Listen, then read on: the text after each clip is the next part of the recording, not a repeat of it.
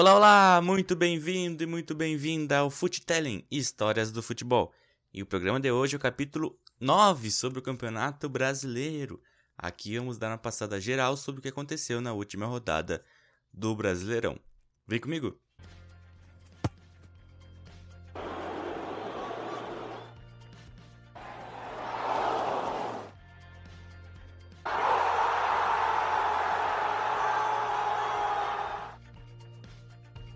Futelling Histórias do Futebol.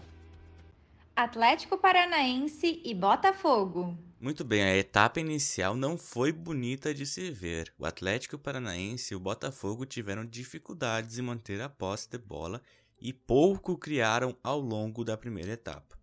O empate em 0 a 0 nos primeiros 45 minutos foi justo, mesmo com o gol bem anulado do Botafogo pelo árbitro de vídeo. Isso porque os donos da casa tiveram algumas oportunidades a mais do que os cariocas. O segundo tempo teve muito mais emoção do que o primeiro. As mexidas dos dois times deram certo e o Botafogo começou a querer mais o jogo por volta dos 20 minutos. Pouco depois, Juan, uma das alterações de Alto Ori que deu certo, sofreu o pênalti, que foi convertido por Victor Luiz. Com isso, o jogo ficou mais aberto e o Atlético passou a atacar mais. Tanto passou a atacar mais que empatou com Ravanelli após assistência de Giovanni. O Furacão ainda contou com um pênalti desperdiçado por Nicão e uma bola no travessão do próprio Giovanni. Pois é, né? O Atlético que tá há seis jogos sem vencer, né? Venceu só nos os dois primeiros jogos. Até parecia que ia ficar lá em cima, né? Mas agora foi ladeira abaixo. Né? Nos últimos cinco jogos foram três derrotas e dois empates, né? O Atlético tem que se cuidar para não cair esse ano, né? Pelo, pelo andar da carruagem parece que a briga vai ser lá embaixo pro time de, do Paraná, né? Nos últimos anos aí conquistou Sul-Americana, Copa do Brasil, brigou lá em cima no campeonato. E esse ano nada bom aí pro Atlético Paranaense. Conseguiu o empate no finalzinho, né? Já pro lado do Botafogo também não vence. Só venceu uma partida, aquela partida contra o Atlético Mineiro na segunda ou terceira rodada. Deixa eu ver que foi. Foi lá no início também. Foi na. Uh, na quarta, na quarta rodada, o Botafogo ganhou 2x1 do Atlético Mineiro. E depois disso, uh, nos últimos cinco jogos foram quatro empates e uma derrota. Seis, a campanha do Botafogo é uma vitória, seis empates e uma derrota apenas, né? A derrota foi contra o próprio Inter, né? O líder do Campeonato Brasileiro. Então, seis empates em oito jogos aí pro time carioca, pro Fogão aí, que nos últimos dois jogos, né, contra o Corinthians e contra o, Bota... contra o Atlético Paranaense aí tomou gol no finalzinho, né? Levou um empate no finalzinho. Então, uh, o Botafogo tem que cuidar dessa parte aí, sai vencendo os jogos e acaba deixando o time adversário empatar, né? Podia estar tá saindo com seis pontos, ou pelo menos uns quatro, né? Vai desses últimos dois jogos aí, mas sai com apenas dois, né? Não vou dizer que foi foram maus resultados, né? Empatezinho fora de casa contra Corinthians e Atlético Paranaense é, é legal, mas né, dentro das, das, das circunstâncias, né? O Botafogo saindo, vencendo, contra o, contra o Corinthians dominou a partida inteira, fez a, fez a virada, né? E o Corinthians foi lá e empatou, né? Então o Botafogo tem que ter mais malandragem para segurar os placares nesse Brasileirão aí e poder brigar um pouquinho mais lá em cima. Fortaleza contra Esporte. A escalação tradicional do Fortaleza causou um verdadeiro sufoco no time reativo do esporte. Com volume, toque de bola e velocidade, o tricolor descia pelas pontas e pelo meio e obrigava a zaga da equipe pernambucana a se organizar e evitar maiores problemas. Wellington Paulista finalizou tirando Tinga do primeiro pau do adversário e Tinga carimbou a trave de Luan Poli. Quando tinha a bola, o Leão da Ilha não conseguia descer para o ataque e ameaçar a meta de Felipe Alves. Apesar do domínio massivo do time cearense, o marcador permaneceu inalterado no primeiro tempo.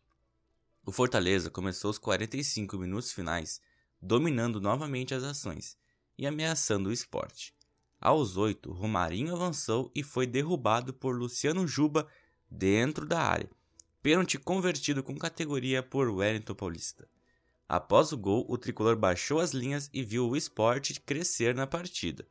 Bruninho acertou a trave em cobrança de falta. Apesar das entradas de Hernani, Sérgio e Lucas Venuto, o Leão da Ilha não conseguiu ter efetividade no último passe.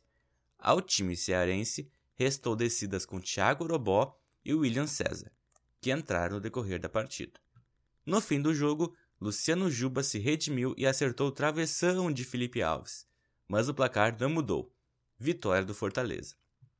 Muito bem, o Fortaleza fazendo uma campanha muito boa aí, ó, tá?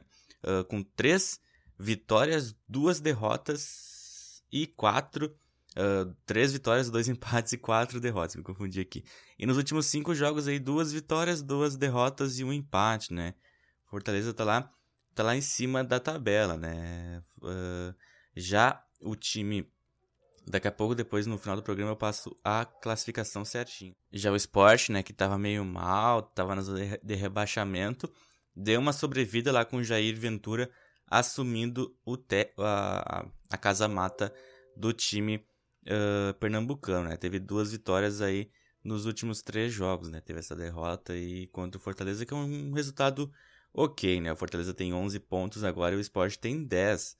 E já se distanciam da zona de rebaixamento, né? O Fortaleza talvez brigue de novo pela Sul-Americana, né? provavelmente creio que consiga a classificação, né? Já o Sport briga por outra coisa, acho que briga lá embaixo ainda, mesmo com o Jair Ventura, né? Quem sabe se no decorrer do campeonato continuar com bons resultados, uh, pode surgir uma Sul-Americana. Mas a briga do esporte aí, que esse ano não, não, tem um dos melhores times, né?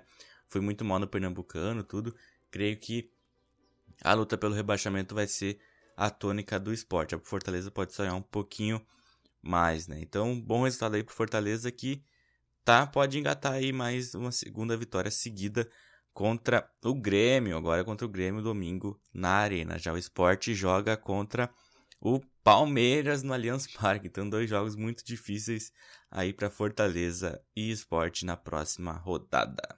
Goiás versus Coritiba. No absoluto do primeiro tempo, o Curitiba abriu o placar logo aos 12 minutos, depois que William Matheus cruzou e Sassá ajeitou de cabeça para Robson, que só teve o trabalho de empurrar para o fundo das redes. 1 a 0 para o Coxa. O Sassá também acertou a trave aos 28 minutos e aos 36, William Matheus aproveitou bobeira da, da defesa do Goiás e ampliou. Após cruzamento, Edilson recuou mal para Tadeu. O goleiro saiu de soco, mas acertou a bola em cima do lateral do Curitiba, que viu ela parar no fundo das redes. 2 a 0 para o Coxa aí. Ainda na primeira etapa, o Goiás ganhou dois presentes do adversário que dominava a partida. Aos 44, William Matheus esticou demais o braço e bateu com a mão na bola após cruzamento na área do Curitiba. O juiz marcou o pênalti, convertido por Rafael Moura. 2 a 1. E já nos acréscimos, o zagueiro Rodolfo Filemon agrediu Rafael Moura com um coice e recebeu cartão vermelho direto ali no primeiro tempo com muitas emoções. No segundo, com um jogador a mais e precisando desesperadamente da vitória, o time goiano foi para cima e deu muito trabalho para o goleiro Wilson. O primeiro foi Daniel Bessa, que dividiu de cabeça com Jonathan e quase empatou. O segundo foi Vinícius, também de cabeça, obrigando Wilson a fazer grande defesa. Mas o empate e a virada só saíram no fim da partida. Aos 34 minutos, Rafael acionou Victor Andrade, que cruzou de primeira para Ignacio Jara, o zagueiro, em seu primeiro toque na bola, tirou do goleiro Wilson e empatou. 2 a 2. Um minuto depois, o time goiano virou em lance inusitado. Depois de cruzamento pela ponta esquerda, Rodolfo deu um pequeno desvio e Sabino perdeu completamente o tempo da bola. O zagueiro do Curitiba mandou contra o seu próprio patrimônio e ainda viu a bola bater na trave antes de entrar. 3 a 2 para o Goiás, vira que vira. O que parecia o fim da partida para o Curitiba virou alívio aos 48 minutos quando Rafael Vaz cometeu pênalti a esticar, ao esticar muito o braço. O mesmo Sabino foi para a cobrança e deixou tudo igual, 3 a 3, jogo maluco lá no Serrinha, né? O Sabino aí fazendo gol contra, né? E depois conseguiu converter lá no final do jogo, né? Uh, o Curitiba que começou ganhando 2 a 0 né? Complicado o time começar ganhando 2 a 0 no primeiro tempo e levar o empate, levar a virada, né? Conseguiu empate lá no finalzinho, né? Uh, o Goiás, os dois times aí não vêm nada bem no brasileiro nas últimas três, nos últimos três jogos aí, contando esse, não conseguiram vitórias. Uh, o Goiás ainda pior, né? Na lanterna do Campeonato Brasileiro, com uma vitória, dois empates e quatro derrotas. Já o Curitiba está tá com oito pontos, duas vitórias, dois empates e cinco derrotas. Né? Esse jogo foi um jogo uh, de seis pontos, né? um jogo direto contra o rebaixamento e que nenhuma das duas equipes conseguiu aproveitar. Né? O Curitiba não conseguiu manter a vantagem do primeiro tempo, né? começou muito bem, e o Goiás não conseguiu capitalizar muito com o Curitiba com um a menos no segundo tempo, né? Podia fazer 3, 4, 4 a 2 ali e liquidar a fatura, né? Mas não, então fez o golzinho no final e ainda tomou uh, o empate no, nos acréscimos nos últimos minutos ali, né? Então, um baita jogo aí. Não foi um bom resultado para nenhuma das duas equipes, mas baita jogo e baita espetáculo no Serrinha aí, Goiás 3-3, Coritiba. São Paulo e Bragantino. O São Paulo começou o jogo em cima, tentando pressionar o Bragantino e ameaçou cedo. Brenner aproveitou o cruzamento de Fran e cabeceou para o gol. A bola só não entrou porque Realp apareceu para tirar quase em cima da linha. O lance, porém, não intimidou os visitantes, que responderam no minuto seguinte com um chute forte de Ítalo, bem defendido por Thiago Volpe. As duas equipes seguiram buscando alternativas ofensivas, e o São Paulo foi quem conseguiu agredir melhor. Em duas jogadas foi parado pelo impedimento. Primeiro em uma bola na trave de Vitor Bueno, depois em gol de Reinaldo. A bola desviou em Brenner que estava adiantado. Com o passar do tempo, o Bragantino foi tendo mais dificuldades para atacar. O jogo ficou sob controle do tricolor, mas faltava criar chances claras de gol. A melhor delas foi novamente com Reinaldo em chute cruzado que quase entrou. A exemplo do que fez contra o Fluminense, Fernando Diniz realizou mudanças fortes no time no intervalo. Entraram Hernandes e Paulinho Boia, saíram Gabriel Sarra e Victor Bueno. Mas foi uma troca do Bragantino que fez a diferença. Raul, substituto de Matheus Jesus, apareceu dentro da área aos 7 minutos para aproveitar passe de Arthur e fazer 1 a 0 para o time do interior. Depois do gol, o jogo se tornou ainda mais perigoso para o São Paulo. O Bragantino passou a usar melhor os contra-ataques e teve chances claras de ampliar. A melhor delas foi um pênalti. A arbitragem foi ao VAR para confirmar que Luciano havia desviado a bola com o braço. Claudinho, porém, cobrou para fora. Na sequência, o time visitante teve outra chance perdida com chute de Bruno Tubarão para fora. E aí, pagou caro.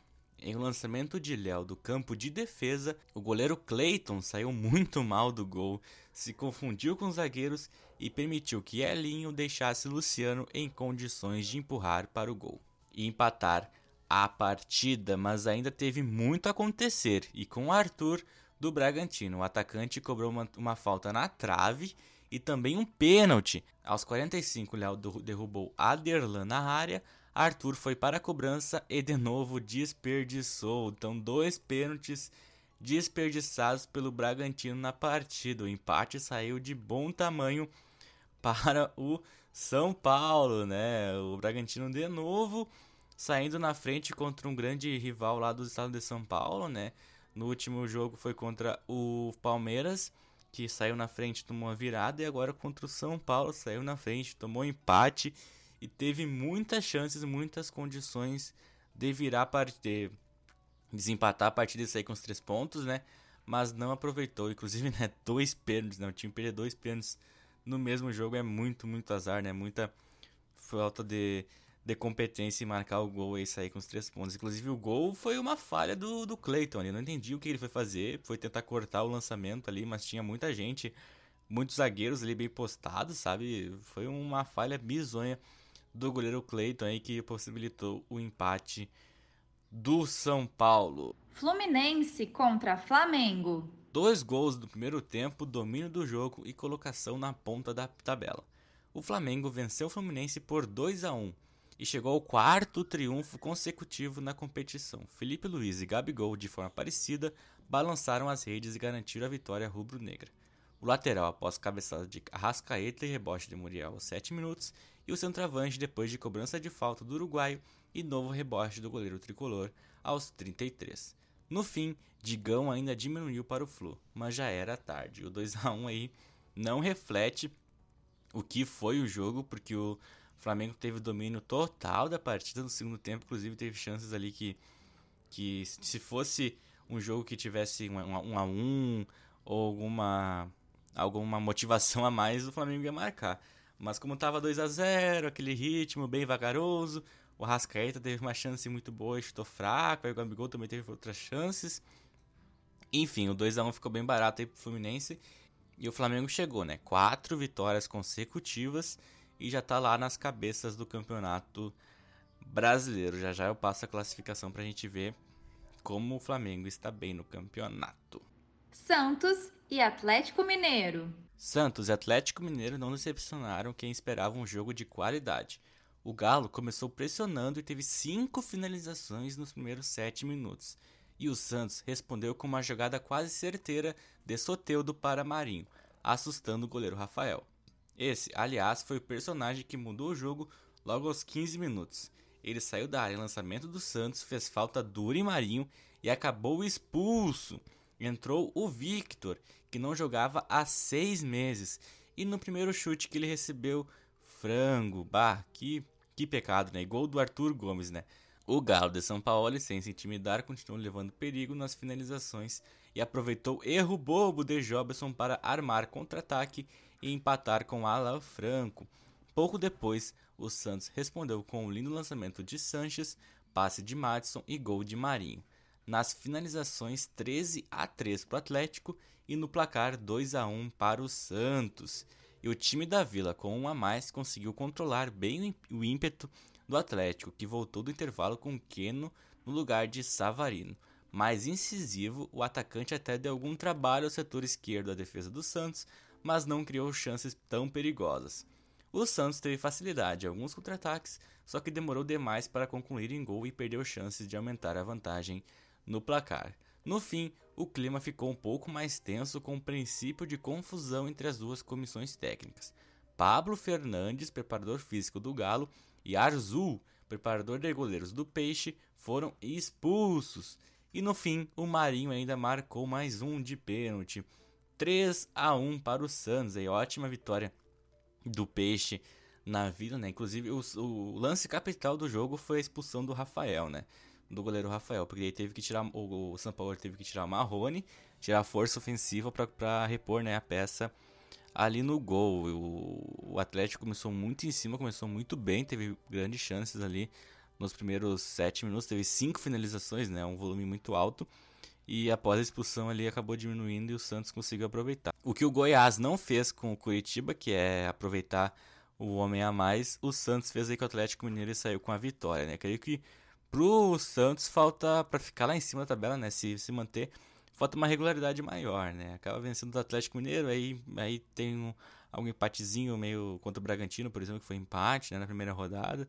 Então falta uma regularidade maior aí pro Santos, que tá vindo, né? Já tem duas vitórias consecutivas, vai em busca da terceira contra o São Paulo na próxima rodada. Já o Atlético Mineiro, né, começou melhor, mas teve realmente o, a expulsão ali quebrou o time, né? E ficou bem defeso. Ainda teve chances, né? Conseguiu um empate ali, buscou a virar, empatar de novo, virar, mas não conseguiu, não foi suficiente para o Atlético sair com algum ponto de São Paulo. Corinthians versus Palmeiras.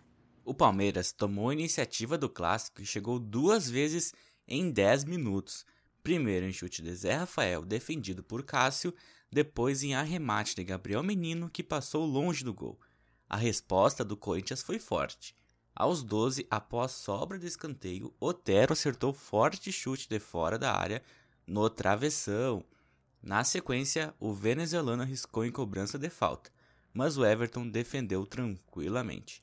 O Verdão voltou a chegar com perigo aos 25 quando Gabriel Menino cruzou para a cabeçada de Gustavo Gomes. Cássio defendeu. Quatro minutos depois, Wesley bateu cruzado após passe de Zé Rafael e viu Cássio defender novamente. Wesley, de novo, chegou bem aos 40, após toque de Luiz Adriano. No rebote da defesa de Cássio, Lucas Lima bateu colocado e Fagner com a mão tirou. Pênalti para o Palmeiras e cartão vermelho para o corintiano. Na cobrança, Luiz Adriano abriu o placar. E a situação do Corinthians ficou complicada na etapa final. Buscaram empate com um jogador a menos. No primeiro lance, inclusive, Otero tentou uma bicicleta na grande área, mas errou o chute. Seguro em campo, o Palmeiras tentou ampliar em finalização cruzada de Gabriel Menino aos 6. Depois, aos 9, Patrick de Paulo deu bom passe para Lucas Lima chutar da entrada da área. Cássio defendeu.